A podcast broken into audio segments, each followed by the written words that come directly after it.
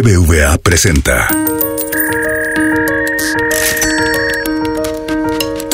Peras y manzanas con Valeria Moy. Transacción exitosa. El podcast donde la economía cuenta.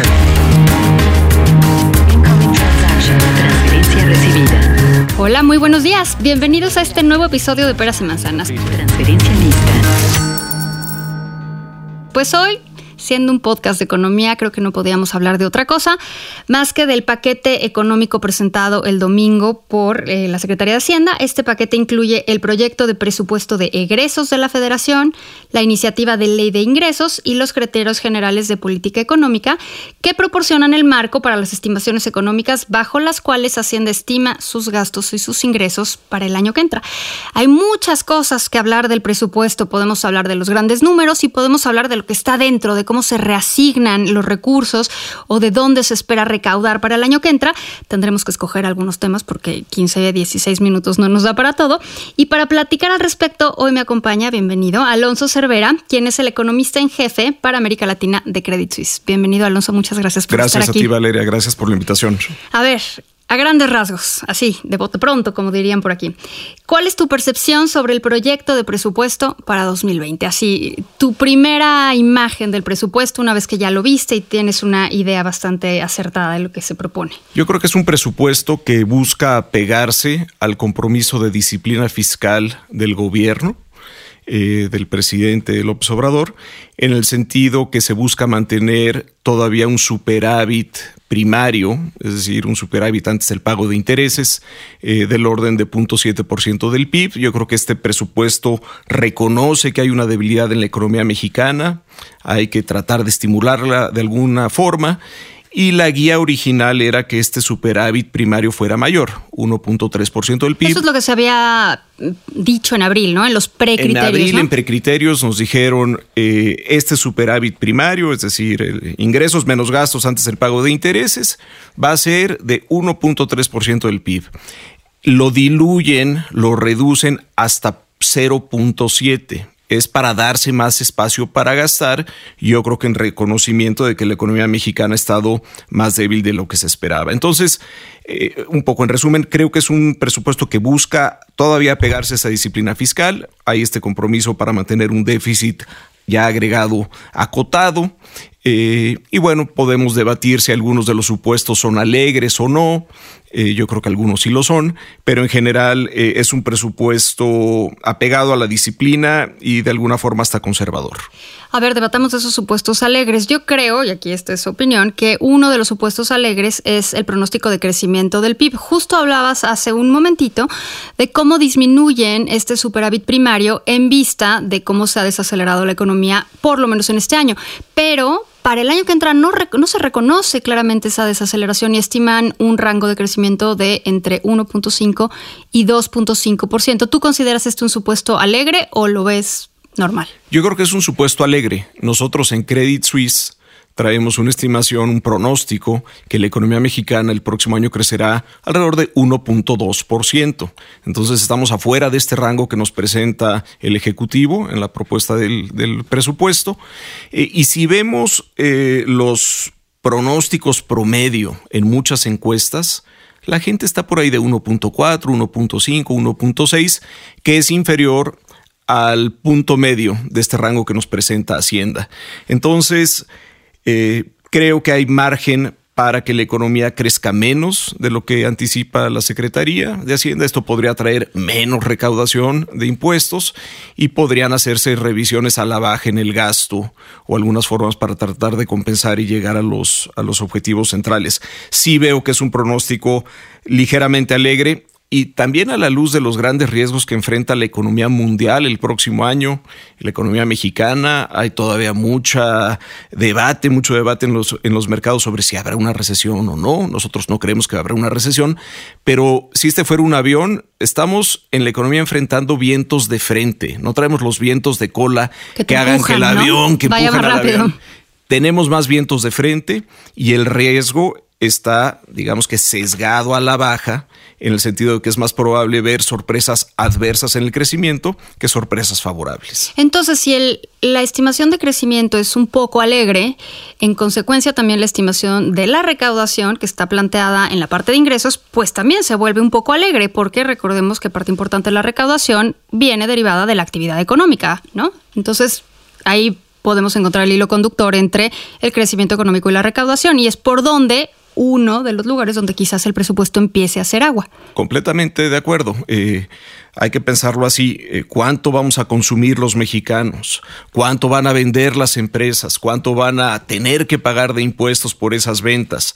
Bueno, si la economía marcha a un ritmo más lento del que anticipa el presupuesto, pues consumiremos menos, pagaremos menos IVA, las empresas pagarán menos impuestos sobre la renta, eh, los que sean profesionistas tal vez tendrán menos, si eres doctor, menos consultas médicas, eh, en fin, tus impuestos serán menores eh, si la economía se desacelera más de lo esperado y en ese sentido puede haber un faltante para el gobierno en términos de impuestos. ¿Cuánto recaudaste? Bueno, pues tal vez recaudas menos de lo que anticipabas porque la economía fue más lenta de lo que anticipabas. Bueno, y para eso, para cubrir donde quizás haya estos faltantes, entre comillas, fiscales, se proponen impuestos nuevos, aunque no nos gusta decirles porque ya ves que el discurso dice que no hay impuestos nuevos, pero yo creo que sí los hay, a plataformas digitales. Eh, se discute también un incremento en un impuesto ya existente, el de los refrescos, 10 centavos más al litro de refresco, y también un impuesto al ahorro. ¿Nos cuentas cómo ves estos impuestos adicionales o no sé cómo llamarles, porque si no les puedo decir nuevos, no, sé cómo decirles. hay que decirlos como son, son impuestos nuevos o mayores impuestos mayores a los, que ya había, claro. A pesar de que el discurso diga, lo contrario. Tal cual. Totalmente lo contrario. Eh, efectivamente, es muy fácil cobrar, a, digamos, a las bebidas de alto contenido calórico, algunos refrescos, etcétera. Se está planteando aumentar el impuesto especial en 10 centavos por litro. Ese es fácil de recaudar. La gente va a seguir consumiendo un refresco, una bebida energética y tal vez no lo siente tanto en el bolsillo. Eh, entonces ese yo creo que pasará y también podrán argumentar en el Congreso que es por el bien de los mexicanos, por la salud, la, obesidad, la obesidad, etcétera. Entonces, bueno, por ahí tiene su contenido romántico y puede que, que se y muy poco real. Ah, sí, también. Eh, y luego está el impuesto para Netflix, para el Airbnb, para otros tipos de servicios a los que cada vez estamos algunos más acostumbrados a consumir y que hoy están exentos eh, de estos impuestos. ¿Y eso qué te parece? ¿Ese impuesto qué te parece? Bueno, yo creo que es, eh, está en línea con las prácticas eh, internacionales. Muchos de los otros países de, miembros de la OECD cobran este tipo de impuestos y yo no estoy en contra de que yo se haga. creo que es un impuesto que se debería de cobrar, o sea, como cualquier impuesto al consumo. Así es, y muchos de estos servicios ya generan un valor agregado importante en la economía mexicana. Eh, Hacienda estima que pueden representar hasta 5% del PIB y bueno, no, no, tienen por qué estar exentos. Hay que pagar eh, esos impuestos y eso no sé qué tanto va a contribuir a hacer más grande la bolsa de impuestos para el gobierno, pero bueno, algo es algo y en épocas de austeridad y de vacas flacas, todo suma. Todo suma. y está el otro, el del ahorro. El del ahorro, que también ha sido más controversial, eh, aumentar el nivel de retención para los ahorradores. Ese yo creo que va a tener más ruido, yo creo que va a haber... Eh, Ese no me gusta, para serte sincero. A mí tampoco. Eh, y yo creo que va a haber más oposición, más voces en contra de este impuesto. Eh, en, en, este tránsito de la propuesta de Congreso en los próximos meses en el Congreso. Otro de los supuestos alegres que se ha comentado mucho es el incremento planteado en la plataforma de producción petrolera. Se incrementa a casi, bueno, hoy en día estamos, tú corrígeme si tienes los números, entre 1.67, 1.7 millones de barriles eh, promedio al día y se estima llegar casi a 2 millones de barriles en promedio al día, en promedio para 2020. Y evidentemente la gente que sabe del tema, que sabe de energía, comentan que esto es prácticamente imposible. ¿Tú cómo ves este supuesto? ¿Sí es muy alegre? ¿Lo consideras muy alegre? ¿Y cuál sería el impacto potencial que tendría en la recaudación? Dada la sí creo que es alegre el supuesto. Dada la trayectoria de la producción petrolera de nuestro país durante ya varios años. Y si analizamos las propuestas de presupuesto de los últimos años, siempre nos dicen ya va a rebotar la producción, ya va a ser mayor, ya se estabilizó. Y seguimos con este cuento ya desde hace varios años.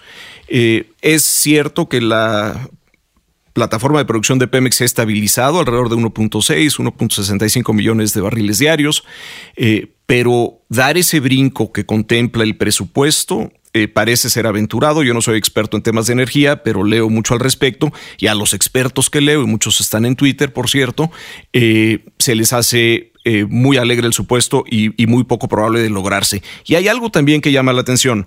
Este incremento de 1.7 millones de barriles al día en promedio en 2018 a 1.95 millones de barriles el próximo año, también en promedio, es un alza del 13%. Eh, alrededor de 85 mil barriles vienen de empresas privadas, es producción privada o es producción eh, conjunta con Pemex en los farm outs yo no sé si eres una empresa privada y tú extraes 50 mil barriles de petróleo y es tu proyecto y tú te ganaste esa ronda de licitación, ¿por qué lo va a contabilizar el gobierno? en su presupuesto. Entonces, ¿Por qué? ¿Por qué está pues, contabilizado no, no me ahí? queda claro, no me queda claro, pero del, del incremento Pero eso suena a un error más serio.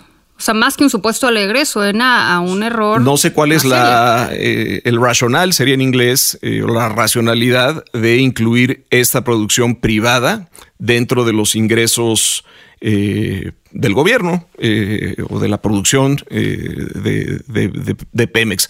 Si es privada, no es de Pemex. Tal cual.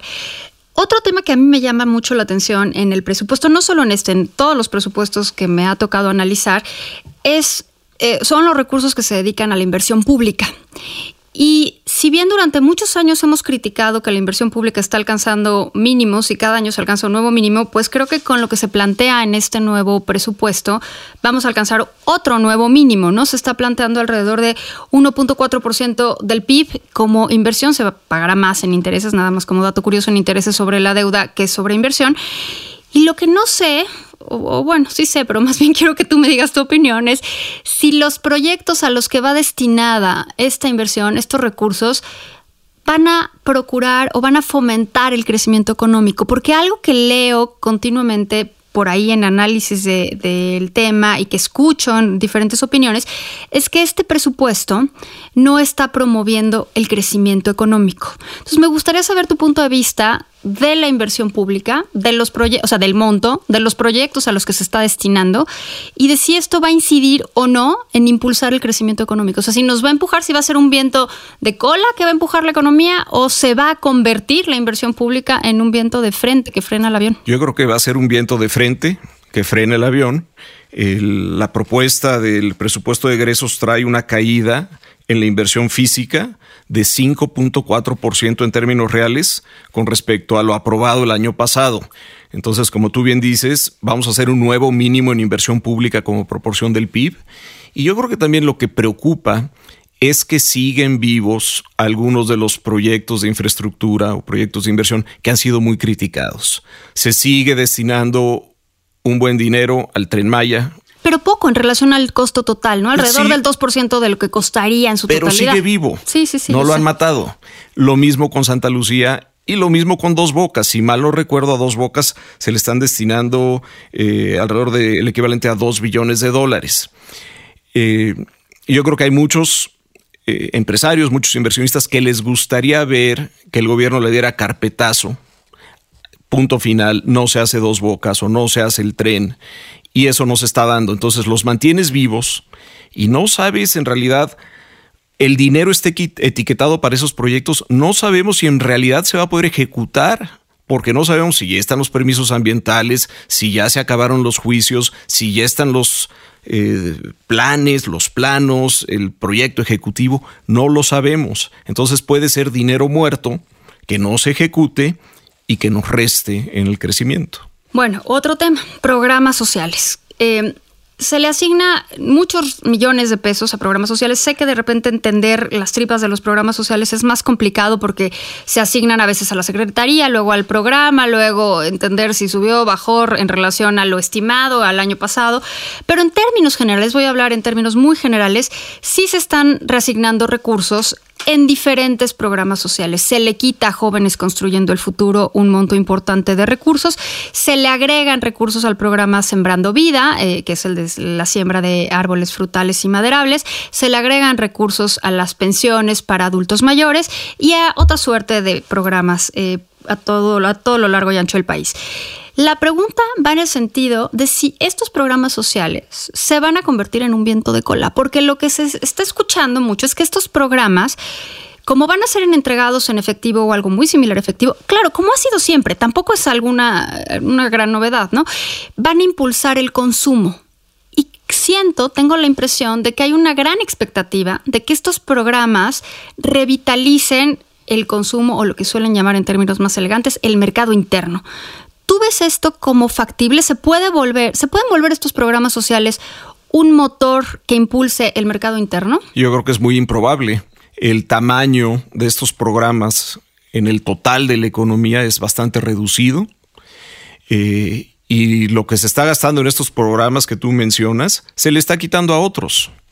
Entonces puede ser que cierta clientela o que ciertos grupos reciban un dinero que antes no recibían o que se les dé un empleo que antes no tenían, pero también se está sacrificando eh, dinero en otras áreas y se están cerrando otras dependencias y estás estrangulando a otras eh, entidades públicas para poder acomodar este gasto social que es de tu preferencia. Entonces, al final, yo creo que se cancelan los dos efectos y si miramos ¿Cuánto se estima que crezca el gasto público el próximo año en términos reales? Es, creo que 0.9%. 0.9% de crecimiento real. Eh, se está eh, rediseñando la distribución del gasto en el país.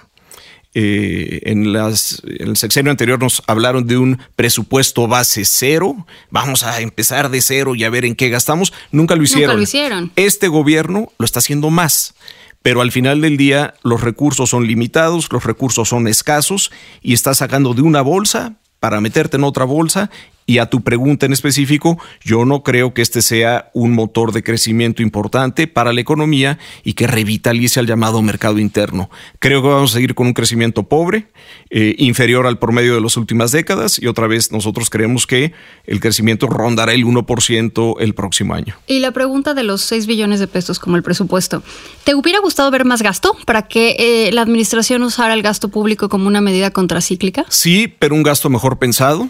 Eh, y con mejores prioridades y abandonando algunos de los proyectos que ya hemos comentado.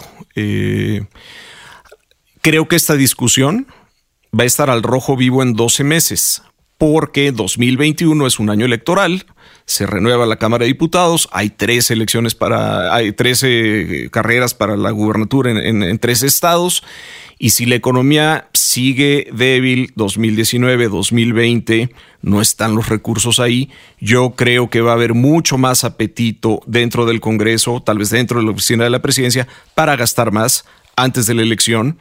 Y ahí yo creo que de hoy en un año vamos a estar mucho más ocupados debatiendo eh, si persiste el compromiso de la disciplina fiscal o si se está rompiendo, en qué gastar, en qué no gastar.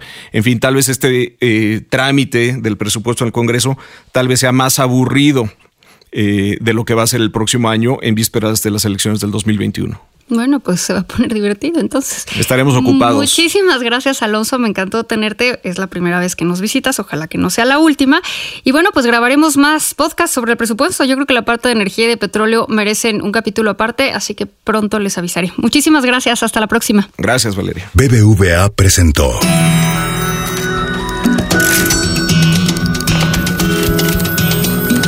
Peras y manzanas con Valeria Moy.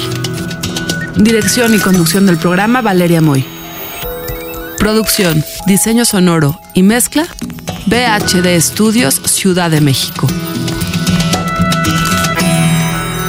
Peras y manzanas pueden encontrarlo en Google Play, iTunes, nuestra aplicación así como suena, en la página así como suena.mx y en Spotify.